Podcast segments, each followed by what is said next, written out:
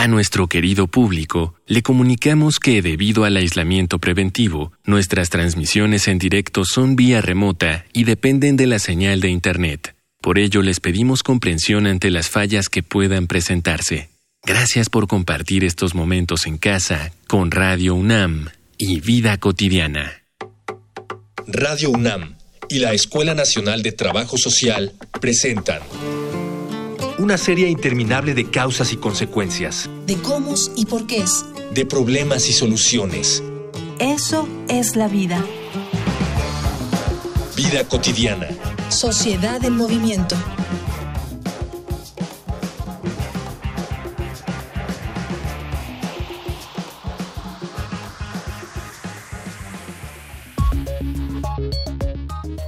Cuando las primeras noticias sobre el nuevo virus SARS-CoV-2 empezaron a recorrer el mundo y la enfermedad comenzó a propagarse, la población en general recurría a un dato informativo para minimizar el impacto de la enfermedad.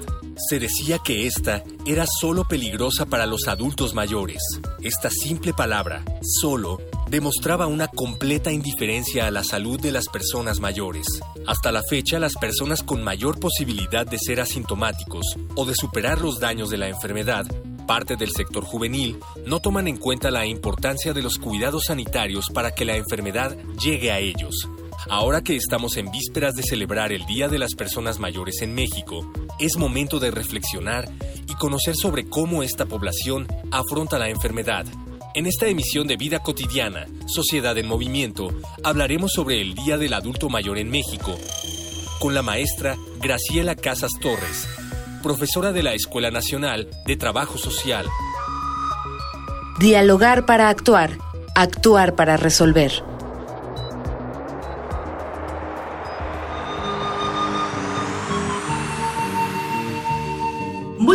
Tarde, y es viernes, viernes de vida cotidiana, sociedad en movimiento. Gracias por su puntual escucha como cada emisión. Hoy tenemos un programa muy especial porque justamente el día de hoy se conmemora, es Día de las Personas Mayores en México. Eso que normalmente nos referimos como las abuelas y los abuelos, bueno, eso no es lo correcto, esta denominación no es la adecuada porque no todas las personas mayores son abuelos o abuelas y tampoco no todos los abuelos son personas mayores de 60 años. Por eso, hoy queremos festejarles en su día y pues de alguna manera este festejo es un poquito diferente diferente, porque pues este grupo etario no está ajeno a todos estos estragos que ha generado la pandemia. Y hoy también vamos a hablar, sí, del festejo, pero también dentro de este contexto, cómo podemos reflexionar y analizar acerca de cómo afrontan o están afrontando las personas mayores estas consecuencias a partir de la pandemia. Pero antes de iniciar nuestro programa,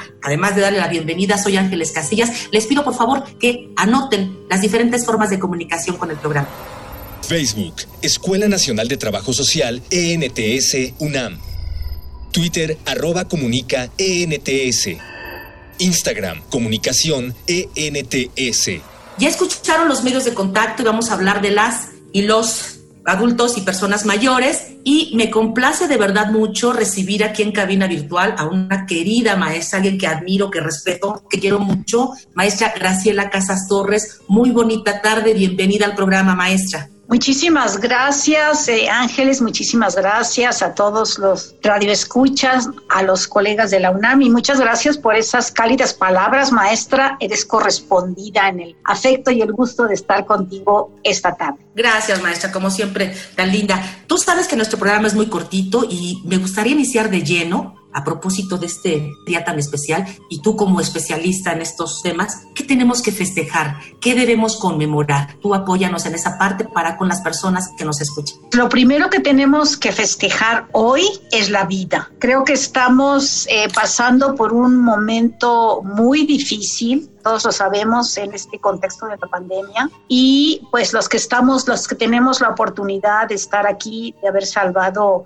vicisitudes, algunos de enfermedad, probablemente otros de pérdida, seguramente, de pérdidas cercanas, pero estamos aquí para, para festejar la vida. Para replantearnos nuevos retos, para, como bien dijiste al inicio, para reflexionar hacia dónde podemos orientar nuestros ideales, es más, nuestros pensamientos, nuestras oportunidades, nuestras relaciones, nuestro estar en este mundo como persona mayor que tiene muchas ventajas sobre ser mayor y no ser joven, aunque usted no lo crea. Muchas personas piensan lo contrario, pero no. Entonces tendríamos que festejar esto, maestra, la vida y los años, porque los años nos dan experiencia, nos dan eh, no siempre sabiduría, no siempre. Eso, eso a veces también es una forma de expresión de las personas mayores. Ojalá todas las personas mayores alcancemos sabiduría. No siempre se consigue, pero siempre aspiramos a reflexiones distintas, a ver la vida de diferente manera. Y yo creo que eso es lo que, está, lo que tenemos que estar celebrando hoy ya de las personas mayores. Celebrar lo que tenemos. Esto nos permite de alguna manera hacer un alto en el camino para reflexionar. Y a propósito de esta reflexión y justamente en estos momentos pues no esperados, estos momentos tan difíciles, yo sé que tú, al igual que otras instancias académicas, organizaciones de la sociedad civil, etcétera, trabajan para y con las personas mayores en diferentes iniciativas. Por ello, me gustaría mucho centrar este programa en la propuesta que estás trabajando en colaboración con otras personas. Básicamente nos referimos a un estudio en el que estás participando para conocer el contexto de las personas mayores justamente en México en el marco de la pandemia. ¿Cómo surge esta iniciativa? ¿Cuál es su principal propósito? ¿Qué instancias o qué personas o especialistas están colaborando en ella? Sí, efectivamente, Ángeles. Bueno, eh, sabes que yo desde la Escuela Nacional de Trabajo Social coordino el Centro de Investigación y Estudios de Trabajo y Gerontología y también ahora participo en el Consejo Ciudadano del INAPAM, o sea, del Instituto Nacional de las Personas Mayores y pues como consejera estoy en contacto muy cercano con los funcionarios y con la misma institución y pues en alguna sesión del Consejo Ciudadano pues estábamos reflexionando de manera importante cómo podíamos este, apoyar a las personas mayores, ¿no? Que por cierto muchas cosas se están haciendo, pronto saldrá un boletín, pero bueno, no es tema de este, de este programa para que conozcan todo lo que se está haciendo desde el INAPAM, por supuesto, pero en ese espacio este pues coincidimos ¿no? con las autoridades y el Consejo Ciudadano que era muy importante pues tener un contexto psicosocial, ¿no? conocer cómo están pasando en este momento las personas mayores esta situación pues que a todos nos ha cambiado la vida pero específicamente por ser la institución que atiende a nivel nacional y el centro que está interesado puntualmente en este grupo de población, pues hablar del contexto y, y entendiendo en el contexto esto de reconocer las situaciones físicas, la situación puede ser lo político, lo histórico, lo cultural, cualquier aspecto que se considera que está siendo, está llegando de una manera especial por la contingencia que estamos viviendo. Y así es que nos propusimos hacer este estudio a nivel nacional para conocer qué está pasando con las personas mayores en este momento. Y este estudio, ¿qué apartados contiene? Porque suena muy completo esta parte de contexto psicosocial. ¿Qué apartados están vinculándose en esta iniciativa? Estamos queriendo saber qué pasa con la vulnerabilidad psicosocial, centrada más que nada, bueno, en qué pasa con las emociones, qué pasa con los estados de ánimo, qué pasa. Básicamente son, bueno, emociones por un lado y por otro la relación, por ejemplo, con la familia, con el entorno, si están recibiendo o no están recibiendo apoyos, cómo se ha visto afectada la situación económica, cómo se ha visto influenciado o afectado la salud, ¿no? Cómo es que la gente mantiene comunicación y también qué esperan que suceda en un futuro próximo.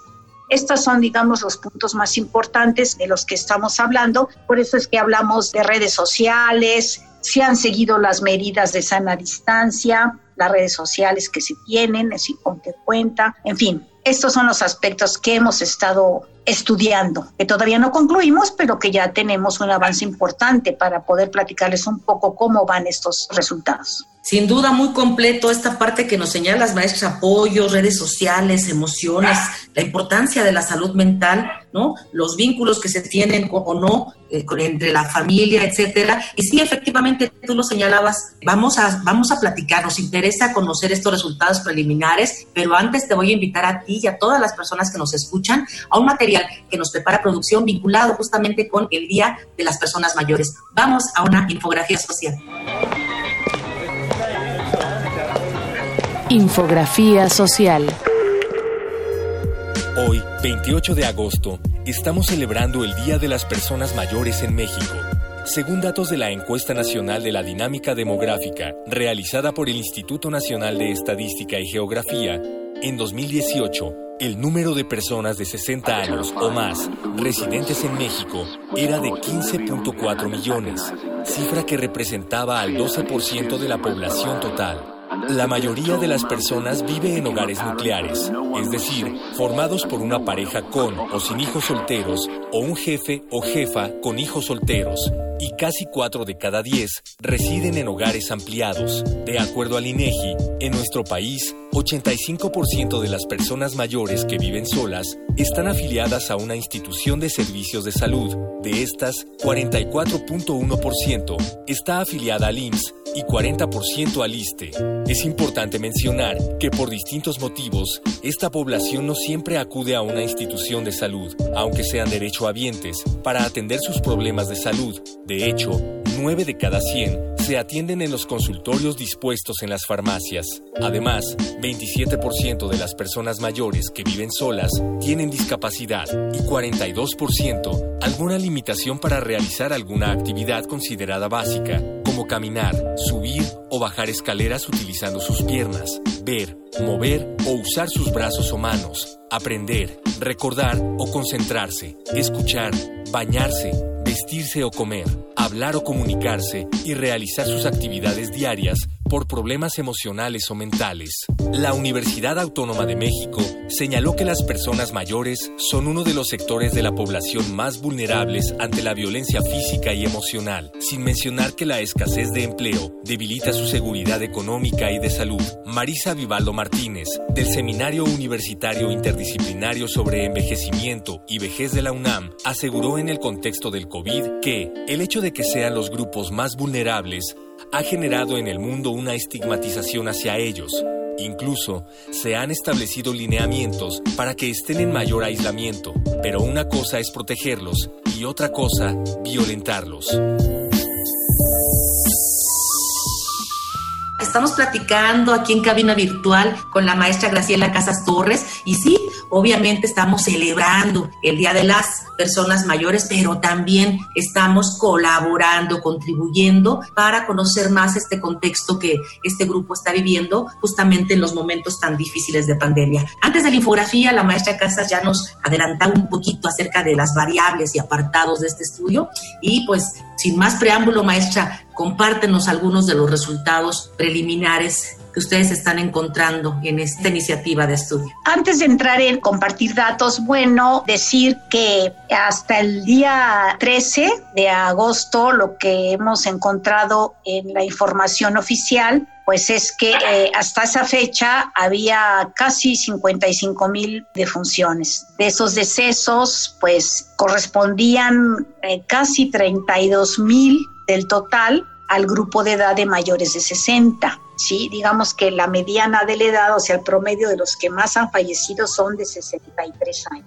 Entonces, bueno, esto es un dato duro, fuerte y muy, muy puntual de los informes que genera la Secretaría de Gobernación para referir estos datos. Y la otra situación que tengo también que precisar es que, evidentemente, por las condiciones que se presentan, este estudio lo hacemos a distancia, aprovechando el uso de redes sociales, como seguramente muchos de ustedes nos están escuchando ahora. Entonces, se contesta a través de un eh, instrumento de tecnología actual, ya sea un teléfono, ya sea una computadora, y por supuesto que esto deja un poco al margen las personas que no tienen esta condición de acceder no tanto a un teléfono porque yo he visto que las personas, muchas personas en los lugares más recónditos usan un teléfono celular, pero sí es verdad que no toda la población tiene las habilidades o la, la capacitación para manejar estos instrumentos de contestar una encuesta. Entonces, de entrada tengo que decir eso con absoluto apego al riguroso procedimiento que seguimos desde el momento en que hacemos investigaciones,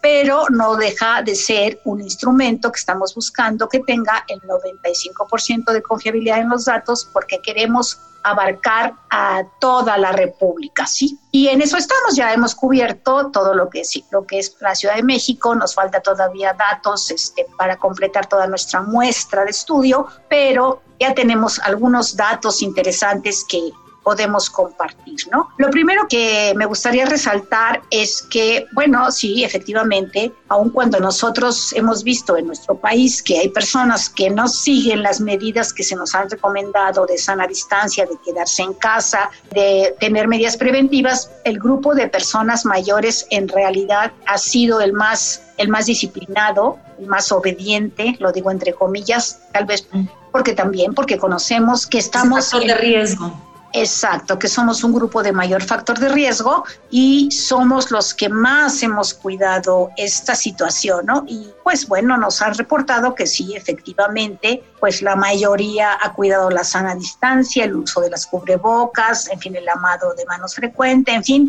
ha sido un grupo muy importante. El, el cuidado de la sana distancia nos han señalado hasta el momento datos preliminares, por supuesto, casi el 95% de la población eh, toma estas medidas, ¿sí? Y insistimos que seguramente los han, eh, pues han tenido conciencia también alrededor de la familia. Podríamos pasar, si quieres, maestra, pues a lo que tiene que ver con las cuestiones de salud mental, ¿sí? Me parece muy bien, maestra. ¿Cómo ha cambiado el estado de ánimo de las personas mayores, ¿no? En esto, claro que nos han reportado, puede ser menos este, grave, pero de todas maneras, bueno, algunos se sienten aburridos, ¿no? Nos han señalado, ¿no? Pero otros inclusive se sienten optimistas, tal vez hay que tener actitudes que enfrentan de manera distinta, si no nos queda más que quedarnos en casa y tomar distancia, podamos quedarnos eh, en casa. Pero sí en los datos que hasta ahora tenemos, el 44.5% tiene temor a enfermar.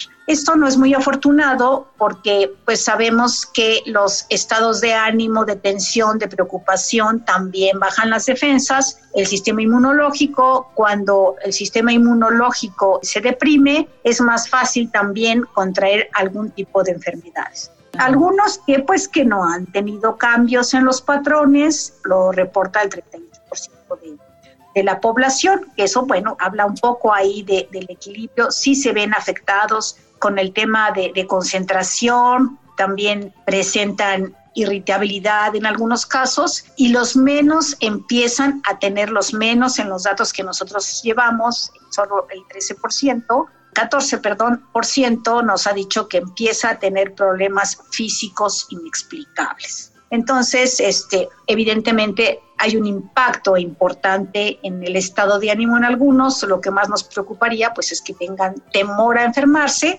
Eso no es muy afortunado, lo señala un poco menos de la mitad de la población. La gente mayor estamos acostumbrados antes y después a hacer ejercicio, eh, perdón, a hacer una serie de actividades, pero les hemos preguntado en algún momento en el estudio qué nuevas actividades nuevas, ¿no? O sea, que, que no estaban haciendo, que ahora hacen. Y esto podríamos decir que son pues algunas respuestas alentadoras, ¿no? En el sentido de que decimos coloquialmente los mexicanos, no hay mal que por bien no venga y entonces de las circunstancias hay que aprovechar qué podemos estar haciendo ante la obligación, ¿no? O la autorresponsabilidad de quedarnos en casa nos respondió el 43% que inició con ejercicio. Si antes no hacían y ahora hacen, me parece maravilloso. Es una, una ganancia importantísima, ¿no? Que ahora sí hagan ejercicio, porque la pregunta puntual fue nuevas actividades cuando inició la pandemia.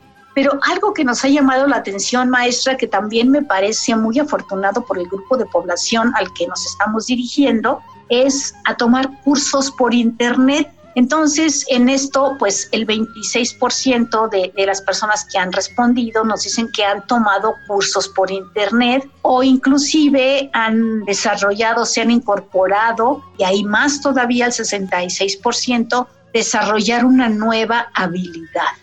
Por supuesto, no he dejado de trabajar y también muchos no han dejado de trabajar, pero fíjate, yo me inscribí a un taller de huertos urbanos que me tiene muy contenta porque, bueno, pues eh, lo hago el, sábado, que es mi día de descanso, y como no tenía yo oportunidad de, pues, de salir a mis espacios recreativos que acostumbro el fin de semana, pues ahora estoy tomando un taller de huertos urbanos, ahí llevo mis plantitas que van creciendo, ya luego te platico si, si se me dieron los jitomates, los chiles y demás, ¿no? Pero hay que buscar, ¿no? Donde generas nuevas oportunidades en las condiciones. Maestra, nos vamos a quedar con esto porque es importante que podamos compartir con nuestro público algunos de los testimonios. Les invito a que vayamos a Voces en Movimiento. Voces Voces en Movimiento. Mi nombre es Justo Chávez González y mi edad 65 años y mi ocupación es lo que es la construcción. ¿Cómo he vivido el confinamiento por el COVID? Pues yo creo que lo he vivido como mucha gente, muy aislados, sin trabajo, ya va a tener tres meses que no trabajo. Ahora sí que ha cambiado mucho la vida, ¿no? Porque pues uno ya tenía un ritmo de trabajo y de pronto pasa esto. Yo no siento que ni gobiernos ni autoridades locales me han ayudado. A lo mejor han ayudado a muchas personas más, como los adultos mayores. Claro, yo digo, soy un adulto mayor, pero yo, yo no tengo el beneficio que tienen algunos, que el gobierno les da su ayuda. Yo en mi caso digo, pues gracias a Dios no me ha pasado nada, estoy bien, pero sí siento que está muy, muy mal esto, pero bueno, ¿qué le podemos hacer? Pues tenemos que continuar y ya nos dirán cómo vamos a poder ya salir, no como salíamos antes, pero ya va a ser más, más restringido todo. Buenas tardes, mi nombre es Consuelo Díaz, tengo 70 años y me dedico al hogar, desde que me jubilé me dedico al hogar. Pues cómo he vivido el confinamiento, con mucho temor. Más que nada porque mis seres queridos se contagien, sobre todo mis hijos, que son el motor de mi vida. Y eso sí me afecta sobremanera. Trabajaban aquí en casa, pero uno de ellos sale a trabajar y me muero cada vez que se va porque pues me angustia mucho. Ay, pues esto de la nueva normalidad me asusta porque creo que no nos vamos a sentir seguros ya nunca mientras no exista una vacuna y una seguridad para poder salir. Sobre todo me da mucho temor el subirme al transporte público, a un taxi, a un Uber, me da mucho temor, más que nada, aparte por el contagio, porque la inseguridad cada vez es más fuerte. Ya nos compartía la maestra Graciela Casas algunas de las respuestas más significativas de estos resultados preliminares. Eh, me gustaría mucho, maestra, que en esta recta final de nuestro estudio pudieras compartir algunos de los principales cambios que ustedes han identificado con relación justamente a los vínculos que se establecen a puerta cerrada, es decir, qué pasa dentro de los, de los hogares donde están estas personas mayores. Hay una gran miscelánea, pero creo que los datos que nos han arrojado ahorita es más positivo que negativo. Si bien no desconocemos, no dejamos de lado una que otra expresión de, de que ignora ¿no? a la persona, por ejemplo, o que o que no se ven o que no sabe dónde está el otro, ¿no? Alguien de su familia o, inclusive quien no tiene familia, en algunos casos nos señalaron, pero la gran mayoría nos dijo pues que eh, la pandemia les ha dado la oportunidad de conocerse mejor y al mismo tiempo, porque no son excluyentes las respuestas, que finalmente sí, pues descubrir que es complicado estar juntos, ¿no? Ya sabemos que eso tiene que ver con las condiciones de vivienda, con la relación previa que había antes de que se presentara la pandemia. Algunas se agudizó, pero en otras este, se mejoró sensiblemente. Pues sí hubo a quien nos dijo, bueno, la mantenemos igual que siempre, el 30%. Pero lo que sí observamos es que no hay, digamos, un desajuste importante en la mayoría de los hogares donde hay personas mayores. Que se mantiene más o menos en la misma relación. Hay gente que no vive con los otros, ¿no? Pero con la familia pueden estar viviendo solos o, o en pareja. Y lo que sí ha sido importante, pues es cómo mantienen el 42% nos dice que mantiene una comunicación con la familia,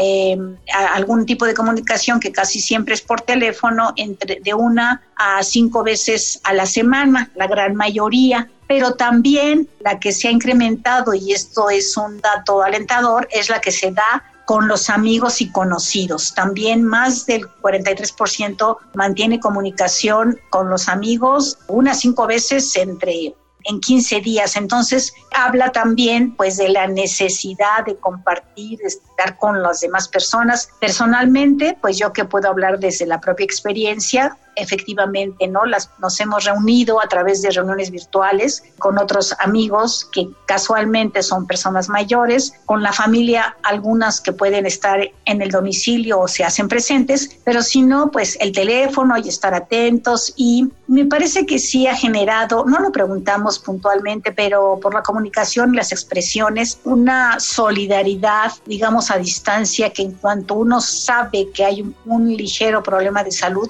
pues está estamos más atentos, ¿sí? Y eh, también se expresa el apoyo, pues, a través eh, de que les llevan comida, medicinas, eh, en fin, formación, inclusive hasta algunos pues han proveído de ropa, aunque casi la mitad de la población de los encuestados nos han señalado que no ha sido necesario. A los que les han apoyado ha sido con estas condiciones, pero el 50%, el 51.3% nos dijo no ha sido necesario el apoyo. Eso vuelve a reflejar el nivel socioeconómico al que estamos llegando a través de la tecnología, evidentemente, y que no, no estamos llegando a los rincones más desprotegidos, pero eh, finalmente sí es una población bastante grande la que estamos estudiando.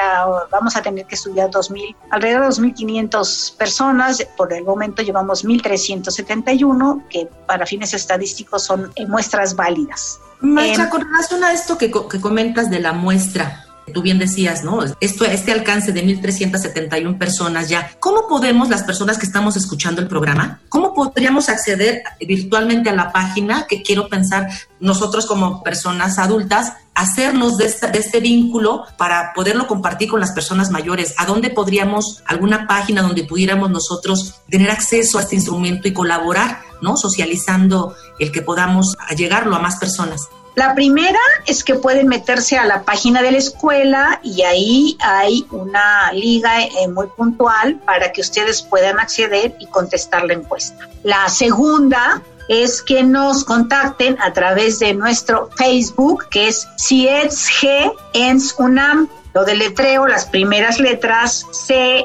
I, E, T, S, G, E, de CIETSG y ahí aparece. Y la última y tal vez más práctica para todos es que envíen un mensaje de texto al número 55 24 93 33 86. Nos mandan un mensaje de texto que diga a través de WhatsApp, quiero contestar la encuesta e inmediatamente les vamos a contestar. No me queda más que agradecer a quienes hacen posible en Radio UNAM y a la escuela este programa, agradecerte a ti maestra que hayas estado nuevamente con nosotros en nuestra producción Miguel Alvarado, en la información Carolina Cortés, Georgina Monroy, obviamente Araceli Borja en la coordinación, al apoyo fundamental para que esto sea posible de manera remota de Mónica Escobar. Agradezco a quienes nos escuchan cada viernes de manera puntual. Yo soy Ángeles Casillas, confiando en que podamos escucharnos. Tengan un excelente fin de semana.